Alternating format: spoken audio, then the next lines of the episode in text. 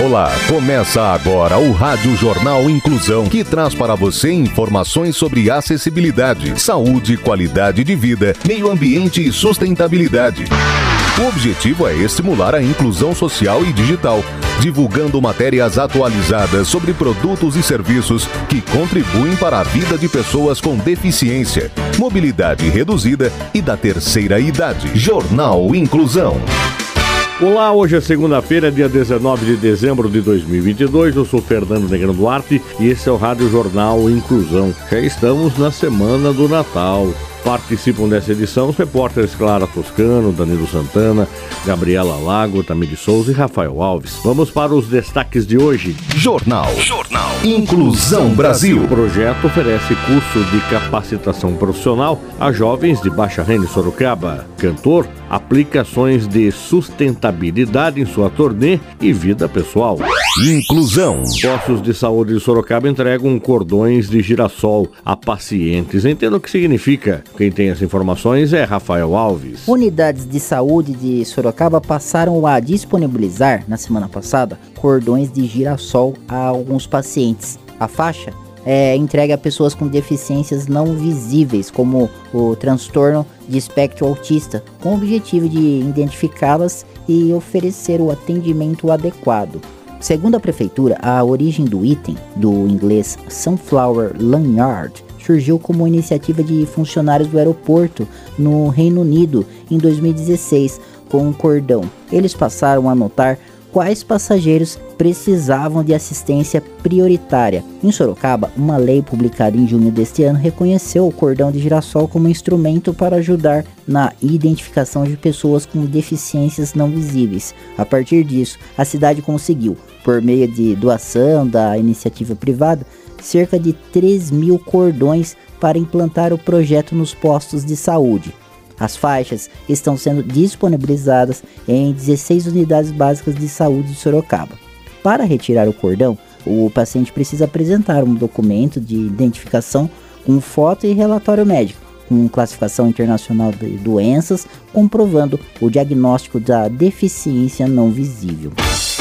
Mercado de Trabalho. O projeto oferece curso de capacitação profissional a jovens de baixa renda em Sorocaba. A repórter Clara Toscano tem as informações. Uma parceria entre uma indústria de Sorocaba e uma ONG está dando para jovens de baixa renda a oportunidade de aprender uma profissão. Além da técnica, a formação traz desenvolvimento pessoal e quem se destaca garante um emprego.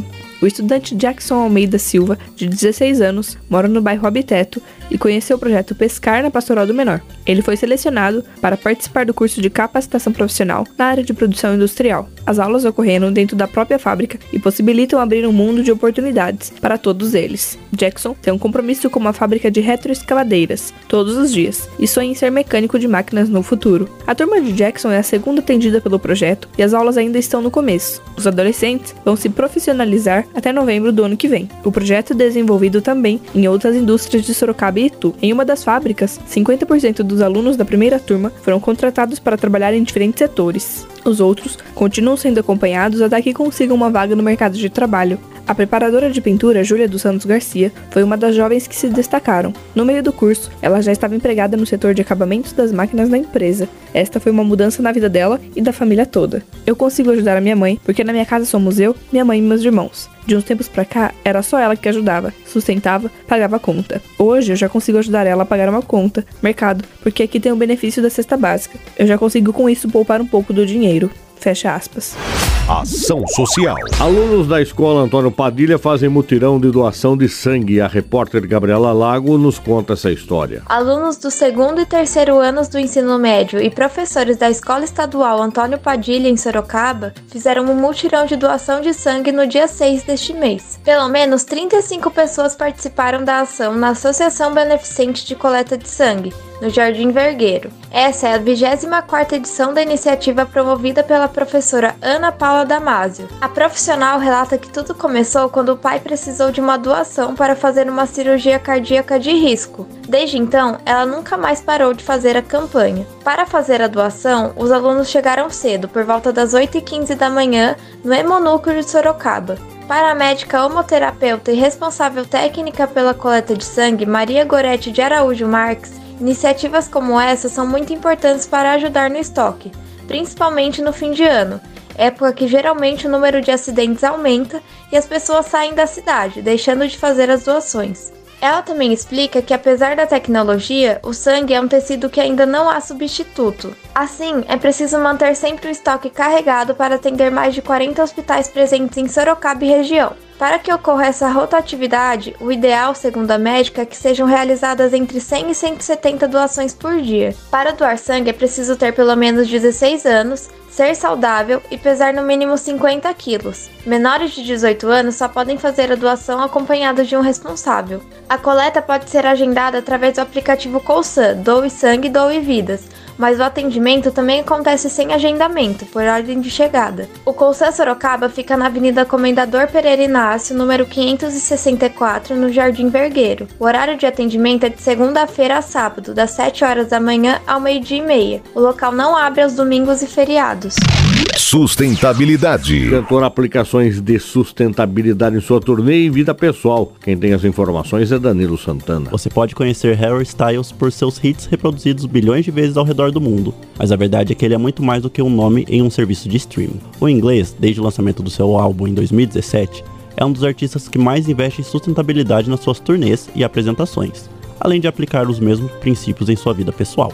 Prova disso é o trabalho que ele faz com a ONG Reverb, que trabalha ao lado de grandes nomes da música como Billie Eilish, Jack Johnson e festivais famosos ao redor do mundo, em busca de engajar músicos e seus fãs na causa de sustentabilidade ambiental.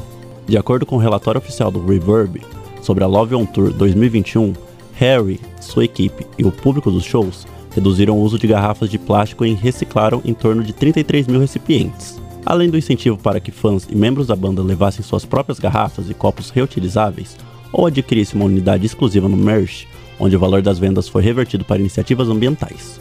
Não é só nos palcos que o vencedor do Grammy pensa no meio ambiente. Ao se tornar um verdadeiro ícone fashion, Harry também apoia, incentiva e produz moda sustentável, ao usar designers como Emily Bold, tanto em seus vídeos quanto no dia a dia, na linha de produção da sua marca de cosméticos Placing e no merch das turnês, quando usa material orgânico e reaproveitado, compensando sempre a emissão de CO2.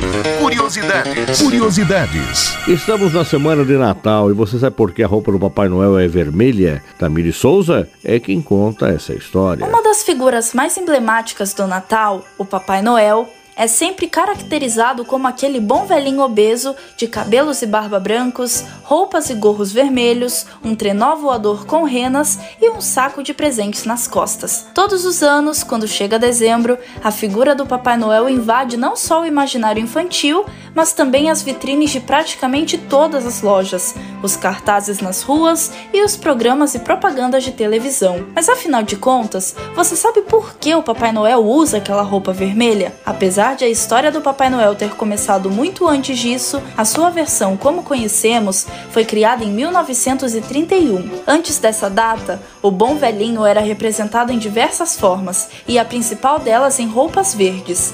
Isso por causa de sua forte origem irlandesa.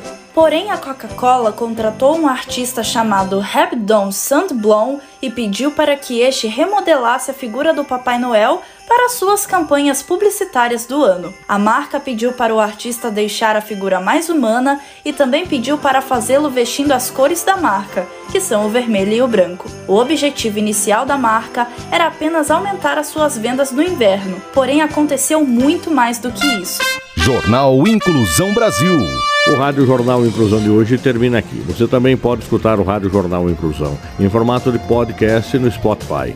Se quiser entrar em contato com a gente, envie um e-mail para radioniso.br, repetindo radioniso.br, ou entre em contato pelo nosso WhatsApp, número é 15 99724 3329, repetindo 15 99724 3329. Obrigado pela audiência e até o próximo programa. Termina aqui o Rádio Jornal Inclusão, um projeto de extensão universitária da Agência de Comunicação da Universidade de Sorocaba. Jornalista responsável e apresentação, professor Fernando Negrão Duarte. Reportagens, Agência de Comunicação da Universidade de Sorocaba. Gravado no Laboratório de Comunicação da Universidade de Sorocaba, com edição de Douglas Vale e coordenação técnica de Luiz Rodrigues. Até a próxima edição.